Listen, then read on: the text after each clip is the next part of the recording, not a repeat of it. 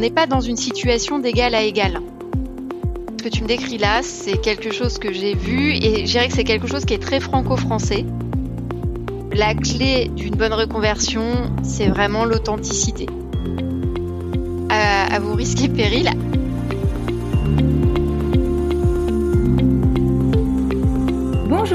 bienvenue sur le podcast de Ma Révolution Pro, le podcast qui t'aide à sauter le pas de la reconversion professionnelle en te proposant les meilleurs outils du développement personnel, des témoignages inspirants et des conseils d'experts. Aujourd'hui, je reçois Céline Valero, coach professionnelle et consultante RH.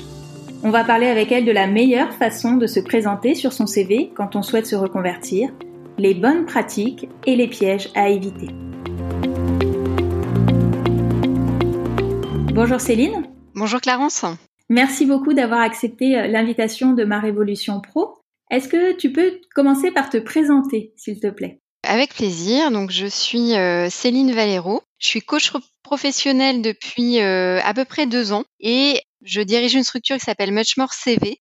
Je suis également consultante RH j'ai occupé pendant plus de dix ans des postes en ressources humaines et surtout spécialisée dans le recrutement et le développement des talents.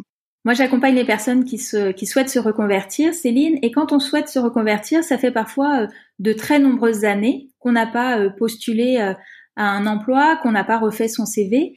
Est-ce que tu peux nous expliquer un petit peu déjà quelles sont les bonnes pratiques aujourd'hui en termes de CV Moi, je vois des, des, des jeunes aujourd'hui qui font leur CV euh, en vidéo, qui font leur CV avec des diaporamas. Et je voulais savoir un petit peu, bah voilà, quelles étaient les pratiques actuelles aujourd'hui en termes de CV. J'aime beaucoup ta question, Clarence. Moi aussi, je vois beaucoup de choses qui se développent, tout ce qui est euh, vidéo, diaporama, euh, création, etc.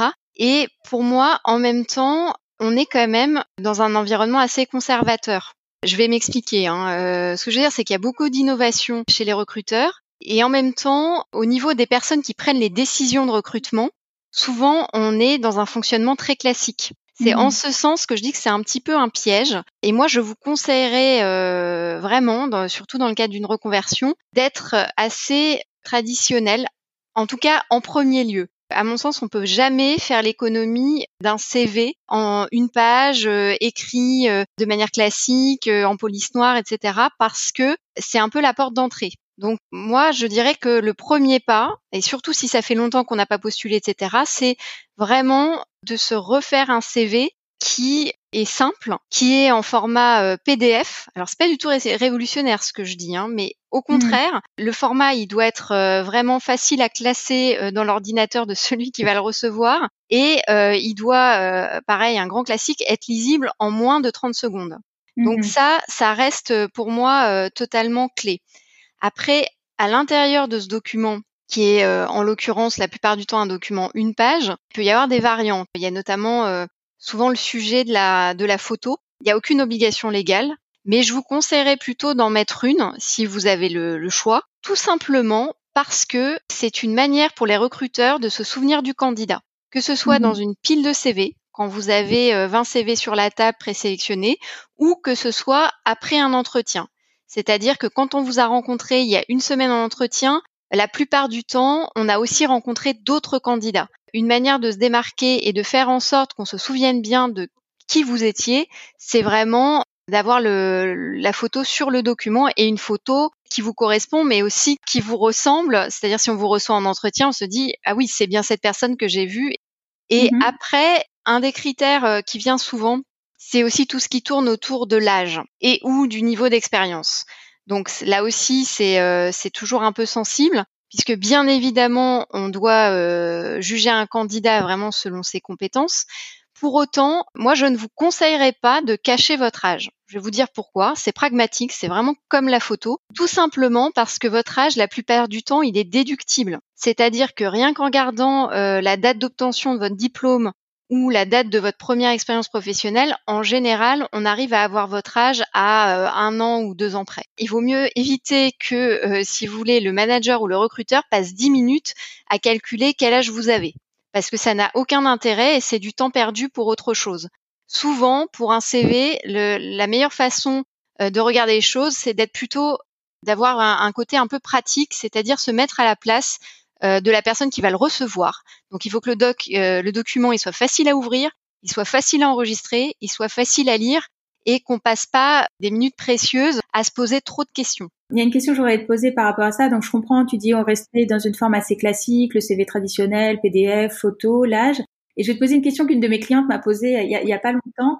C'est il y a beaucoup d'annonces aujourd'hui où euh, le tutoiement est de rigueur, euh, ambiance un peu start-up, viens rejoindre l'équipe, toi qui es ceci, cela. Mhm. Et est-ce que même face à ces annonces-là, face à ces recruteurs qui se donnent, euh, peut-être que c'est juste un genre, mais cool, détendu, est-ce que face à eux aussi, on doit rester très classique ou est-ce qu'on peut s'autoriser un peu plus de fantaisie? Déjà, bon, je pense que ça dépend de chacun. Euh, J'ai envie de dire à, vos risques et périls, à tes risques et périls, euh, si on reprend un peu ce, ton. C'est un peu comme l'humour en entretien. En fait, souvent, on dit que en entretien ou face euh, à un DRH, etc., il vaut mieux éviter l'humour. Pourquoi? Mmh. Parce que c'est quand même à double tranchant. On n'est pas dans une situation d'égal à égal. On devrait peut-être l'être, mais en réalité, il y a quand même euh, un pouvoir dans, dans, la main du recruteur qui est de décider ou pas de vous retenir. Sur euh, l'aspect de base, c'est pour ça que je disais que c'est une porte d'entrée, il faut avoir ce CV, une page très simple et très neutre. Et à mon sens, ça n'empêche pas de rajouter d'autres choses autour. Typiquement, euh, si je reprends ton exemple, ce qu'on peut faire dans ce cas-là, c'est être un peu plus informel, par exemple dans, dans, le corps de texte des messages ou dans la manière de contacter la personne si elle vous contacte par SMS, ce genre de choses, ou sur LinkedIn, etc., avec un langage informel. Bah là, vous pouvez vous adapter à ça. Pour autant, la pièce jointe peut rester un CV euh, classique qui pourrait mmh. être euh, passé à quelqu'un d'autre dans l'entreprise. Je pense qu'il faut pas forcément se dire c'est l'un ou l'autre. Genre euh, c'est soit je tutoie le gars en, en, lui tapant dans le dos, etc. Soit j'enfile un costard et j'envoie mon CV par petites touches, on peut donner un certain profil à sa candidature, mais ça n'empêche pas d'avoir ses papiers. On pourrait prendre le CV un peu comme une carte d'identité ou un état civil. Ce sont des informations de base. Donc, euh, mmh. voilà, je pense que c'est toujours bien de pouvoir les présenter euh, en introduction et après, on est plein d'autres choses en plus de mmh. ça. Ok, donc on reste formel sur cet aspect CV et si on a envie de se démarquer, c'est plus dans la prise de contact, dans l'entretien ou dans la façon dont on va aborder euh, la personne. C'est ça? C'est ça, ce serait ça. En termes de titre, le problème quand on se reconvertit, c'est quel titre on met? Celui qu'on veut être mais qu'on n'est pas encore, celui qu'on était mais qui du coup ne correspond pas au poste. Quelle est la meilleure formule selon toi? Déjà, le premier préambule, c'est dans tous les cas, euh, votre CV mérite un titre. C'est-à-dire que euh, on imagine peu des livres sans titre ou des articles sans titre, et donc c'est quelque chose d'important dans le document et finalement quelque chose qu'on doit euh, soigner. Donc ensuite, à partir du moment où on se dit qu'on en met un, effectivement, quel est euh, le titre qui va euh, qui va faire mouche et qui va accrocher le recruteur? Tout dépend de votre objectif. Et c'est pour ça que ce que je vous conseille comme titre, c'est justement de mettre le mot objectif et objectif de points et de mettre objectif de points chef de projet marketing par exemple. Si je prends un exemple, vous mettez vraiment le titre du poste que vous visez. Pour euh, filer cet exemple-là, en général, on répond à des annonces et donc ce que je vous conseille, c'est que votre titre il soit un peu mobile. On pourrait dire il faut le changer à chaque fois. Je ne sais pas si c'est à chaque fois, mais en tout cas, il faut euh, avoir plusieurs titres en tête et de temps en temps reprendre vraiment texto le titre de l'annonce. Donc, si vous cherchez un poste en marketing, si euh, l'annonce euh, met chef de produit, eh bien, vous mettez objectif de point chef de produit et pas chef de projet marketing dans ce cas-là. C'est-à-dire que vous collez vraiment au langage de l'annonce. Et comme ça, vous êtes déjà, si vous voulez, dans le process. Et ça, c'est vraiment une petite astuce euh, qui a son importance. en employant le langage de votre cible, vous collerez davantage à votre objectif. Oui, c'est intéressant cette, euh, cette manière de présenter les choses. Et de la même manière, finalement, comment valoriser les compétences qu'on a acquises dans nos postes précédents? Pour euh, valoriser euh, quelque chose, il faut que ça ressorte par rapport à autre chose. Donc mon premier conseil, ce serait déjà de faire des choix. On est toujours par rapport à un objectif de reconversion, à un poste visé. Donc, première chose, c'est euh, le fameux choisir, euh, c'est renoncer. Donc, vous évacuez toutes les compétences dont vous pensez qu'elles n'ont aucun intérêt par rapport à l'accès au poste visé. Pour les autres compétences, il va falloir, donc le premier travail, c'est donc de les identifier et ensuite, il va falloir essayer de les transposer Si je reprends l'exemple de tout à l'heure, quelqu'un qui veut devenir chef de projet marketing, mais qui ne l'est pas encore, c'est quelqu'un, par exemple, qui a occupé un poste hum, d'assistanat jusqu'à présent. Qu'est-ce qui, dans, ce, dans ces postes occupés d'assistanat, va être valorisable en fait pour un poste marketing? Par exemple, ça va être que cette personne qui était assistante de direction a euh, organisé tous les ans depuis 20 ans une convention annuelle avec plus d'une centaine de personnes, avec des prestataires de qualité, dans des lieux de prestige, etc. Et à chaque fois, cette convention annuelle s'appuyait sur un budget de, admettons, 30 euh, 000 euros. Eh bien, ça, ça va être super important parce que en marketing, on va vous demander de gérer des budgets, de gérer des interlocuteurs, des prestataires, etc. Donc ça, vous allez pouvoir l'extraire de vos expériences précédentes, euh, d'assistana par exemple, et le mettre en avant dans votre parcours et sur votre CV. Et comment éviter euh, le fameux effet débutant quand on, voilà, toujours pareil, hein, quand on a fait 20 ans de carrière, parfois 30, euh, et qu'on recommence tout à zéro? Comment ne, pas être pris pour un débutant? Tout d'abord, peut-être, je dirais, en ne se prenant pas soi-même pour un débutant. C'est-à-dire que si vous-même, vous êtes convaincu que vous êtes un débutant, vous allez insuffler ça aux autres. Donc malheureusement, ça, ça va transpirer. Donc il va être important de vous-même prendre conscience que vous n'êtes pas débutant puisque vous avez fait des choses auparavant qui vous ont mené, tout ce chemin vous a mené au poste que vous visez aujourd'hui. Donc en fait, il faut, il faut quand même euh, aussi regarder tout ce que vous avez accompli jusqu'à présent. Et sinon, pour vraiment être dans le concret, la clé, et là je me répète un peu par rapport à tout à l'heure, mais ça me paraît euh, essentiel, je préfère le marteler parce que c'est vraiment très important en reconversion, c'est encore de raisonner par compétence. Si je reprends l'exemple, par exemple, de l'assistanat de, de direction, vous allez trouver le fait que vous avez un super niveau d'anglais. Vous êtes bilingue. En quoi ça, ça vous rend pas débutant? Ça vous rend pas débutant parce que vous avez 20 ans d'environnement multiculturel derrière vous, vous avez 20 ans dans des grands groupes internationaux et vous avez utilisé l'anglais comme langue de travail pendant 20 ans. Et finalement, vous vous rendez compte que tout ça, c'est très recherché euh, pour euh, un certain nombre de postes en marketing. Donc à vous aussi, en fonction du poste visé, de voir finalement, les, postes marketing, il y en a plein, mais peut-être qu'il va être intelligent si euh, vous êtes bilingue en anglais, de vous adresser à des grands groupes, de vous adresser à, des groupes qui ont des sièges anglo-saxons. Il faut aussi mettre en face les choses et se dire, mais sur quoi je peux capitaliser? On a souvent tendance à, à penser, enfin à croire qu'en France, si on n'a pas exactement le diplôme qui correspond parfaitement au poste, euh, finalement, on a très peu de chances d'obtenir le poste. Est-ce que c'est une réalité? Ou est-ce que c'est beaucoup plus souple que ça?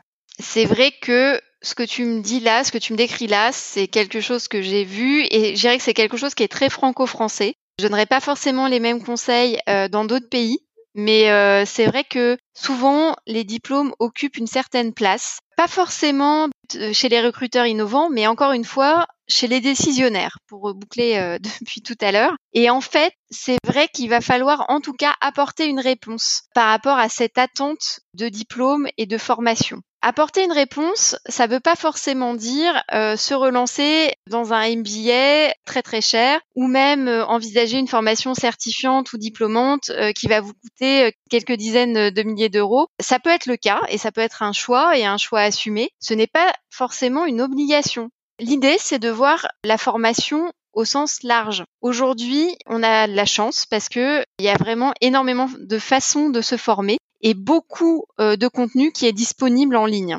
Il y a énormément de choses qu'on peut faire de manière souple, en ligne et en décalé parfois, donc en fonction de ses disponibilités, de ses horaires et effectivement de ses moyens financiers parce qu'on trouve aussi beaucoup de contenu gratuit. Donc l'idée, c'est pas forcément de faire du tout gratuit ou alors du tout présentiel euh, très cher, c'est d'aller vers une approche euh, blended learning, une approche où on fait la formation par différents euh, canaux. C'est-à-dire qu'on va faire peut-être du présentiel, du certifiant du diplômant, on va faire aussi des formations en ligne et on va essayer aussi de se former différemment, c'est-à-dire en fréquentant des personnes qui évoluent dans le milieu qu'on cible. Donc très important de revoir peut-être aussi sa conception de la formation et de passer d'une conception de formation initiale à une logique de formation continue où on apprend vraiment tout au long de la vie et de plein de manières différentes. Et ça, ensuite, on le valorise sur son CV, c'est ça? Et ça, on n'oublie pas. ouais, très bonne remarque. On n'oublie pas de le valoriser sur son CV. Moi, je vois plein de gens qui, en fin de compte, ont eu, euh, ont assisté à des formations, ont même été certifiés parfois et qui ne le mentionnent pas, en fait, euh, qui ne mentionnent, à titre d'exemple, justement, que leur formation initiale. Ils ont l'impression que ça les définit cette formation qu'ils ont euh, effectuée quand ils étaient jeunes adultes. Mais il faut pas oublier de mettre sur votre CV toutes les formations que vous avez suivies durant votre parcours en étant en entreprise ou sur votre temps libre. C'est quelque chose de précieux, que ce soit en bureautique, en anglais, sur les nouvelles technologies. Quel que soit le sujet, finalement, il y a toujours une façon de valoriser les formations que vous avez suivies parfois peut-être qu'on pourrait être tenté de, tricher un peu avec la réalité, d'enjoliver un peu les choses. Qu'est-ce que tu penses de cette attitude? Moi, je dirais que la clé d'une bonne reconversion, c'est vraiment l'authenticité. C'est l'authenticité de la démarche et l'authenticité aussi du profil. Il ne faut pas avoir peur, à mon sens, d'être soi-même. Vous toucherez d'autant plus les gens que euh, vous serez, j'irai franc dans ce qui vous reste à apprendre. Pour moi, c'est pas un sujet de pas cocher toutes les cases. Pour moi, on ne devrait jamais postuler à un poste pour lesquels on coche toutes les cases. Parce que si on le fait, on va s'ennuyer. Donc c'est très très important d'assumer par exemple le fait qu'on ne coche que 60 euh, à 70% des cases. C'est OK et c'est même très bien. Ça veut dire que vous avez une marge de progression. Moi, je vous conseille de postuler dans les endroits qui acceptent ça parce que ce sont des endroits qui vont miser sur votre potentiel. Et on peut avoir du potentiel à n'importe quel âge de la vie. Les personnes qui ne sont pas ouvertes à ça ne n'embaucheront de toute façon jamais quelqu'un qui est en reconversion. Ce sont des personnes qui embaucheront la plupart du temps des profils purement linéaires. Ne perdez pas trop de temps avec ça. Je vous conseille vraiment d'être authentique Bien sûr, valoriser vos expériences, et on en a parlé, mais surtout de ne pas mentir ou de ne pas inventer des compétences ou des formations, euh, des compétences que vous n'avez pas ou des formations que vous n'avez pas suivies. Euh, vous serez démasqué à un moment ou à un autre, peut-être pendant le process de recrutement, peut-être pendant la période d'essai, mais au bout d'un moment, ça risque de se voir. Quel serait selon toi le pire piège à éviter sur un CV quand on souhaite se reconvertir? Alors le pire piège, ce serait de vouloir tout mettre dans son CV. C'est-à-dire? C'est-à-dire depuis votre petite enfance. Non, c'est exagéré, pas depuis votre petite enfance, mais tout simplement même depuis votre lycée, votre baccalauréat, euh, vos stages, vos jobs d'été, etc. On n'est pas obligé de tout mettre par le menu. Certaines personnes ont tellement peur d'avoir des trous dans le CV qu'elles font quelque chose de totalement exhaustif, quitte à ce que ça fasse parfois 10 pages. Donc là, c'est vraiment, euh, on perd totalement l'auditoire. Donc pour moi, le pire piège, c'est de, vouloir trop en mettre pour montrer qu'on a fait des choses et que on est compétent. Et souvent, c'est un piège parce que quand on se reconvertit, et parfois on se reconvertit plusieurs fois, ben, on, a des kilos et des kilos d'éléments à caser dans son CV. Vraiment, la réponse, c'est de choisir le plus impactant par rapport à la cible, encore une fois. Pas forcément dans l'absolu, mais par rapport à ce que vous visez comme poste et comme entreprise, comme organisation. Mhm. Pour terminer, ça serait euh, quels seraient tes trois conseils à ces personnes qui souhaitent se reconvertir? Un des premiers conseils que j'aurais envie de donner, c'est surtout euh, fuyez les personnes qui ne soutiennent pas votre projet. Mhm. J'ai envie de vous dire ça parce que souvent, la reconversion, c'est quelque chose d'inconfortable. C'est quelque chose où vous êtes un petit peu au milieu de la rivière et donc, euh, vous n'avez plus trop les pieds euh, bien stables dans le sol et vous savez pas trop comment ça va tourner. Et donc, vous n'avez pas forcément besoin de courants contraires.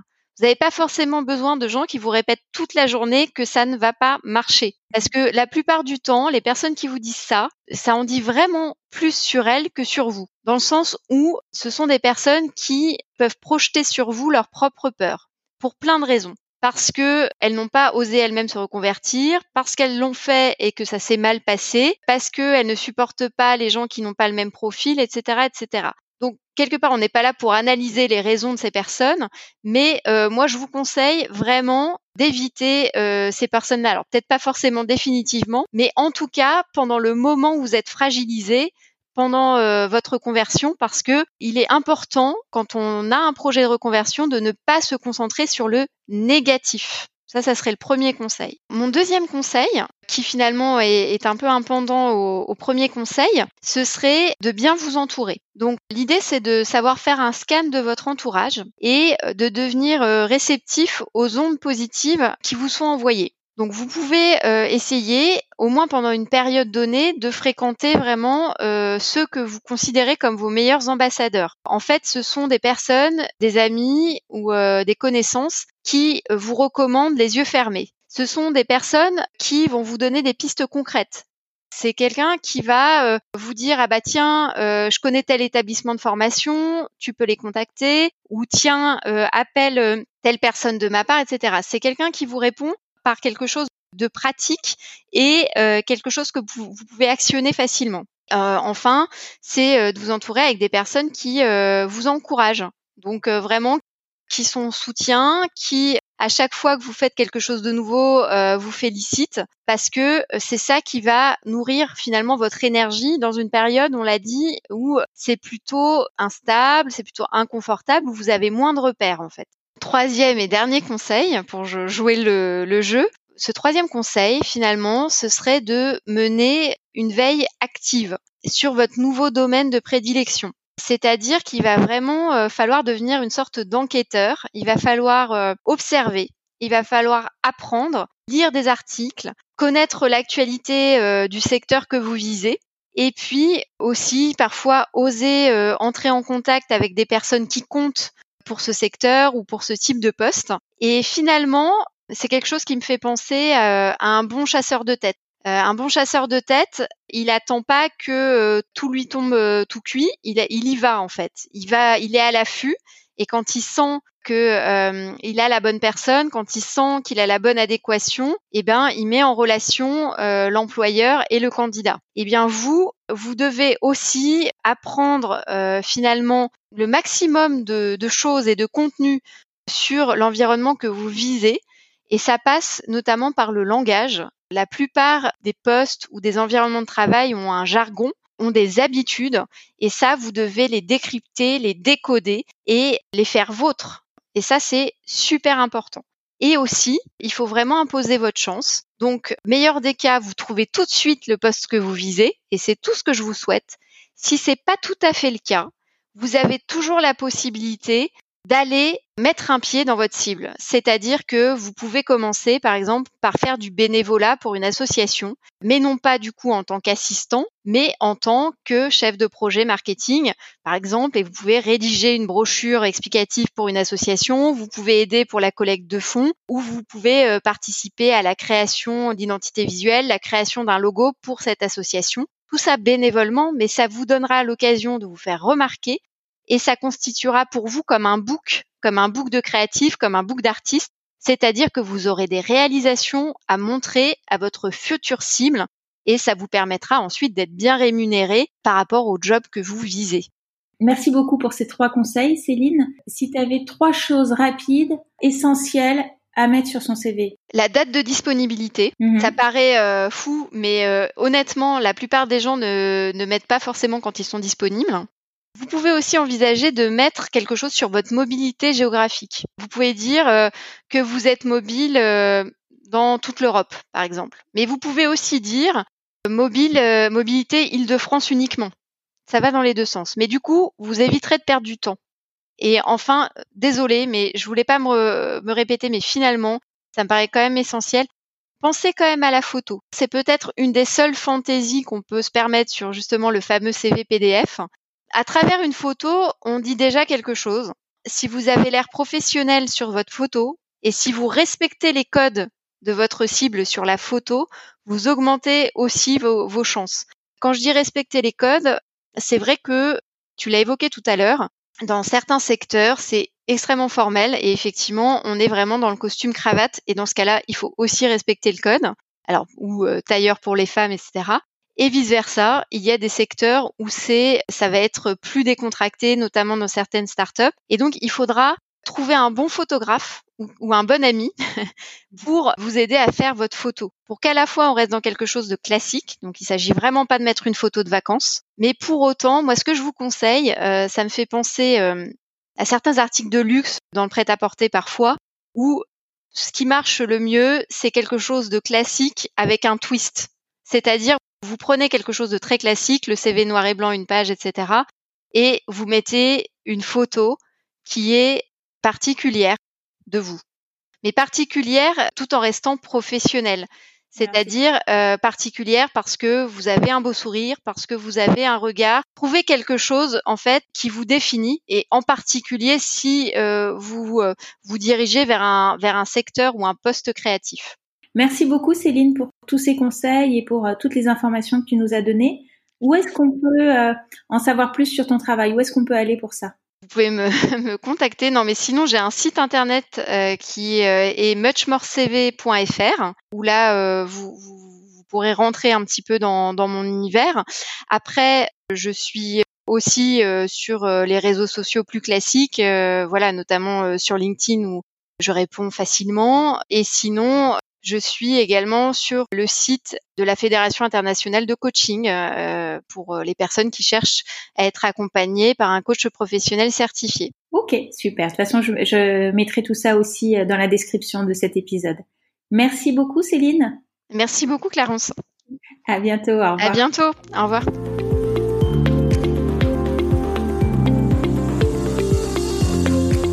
Cet épisode vous a plu, abonnez-vous à ce podcast Ma Révolution Pro afin d'être sûr de ne rater aucun épisode.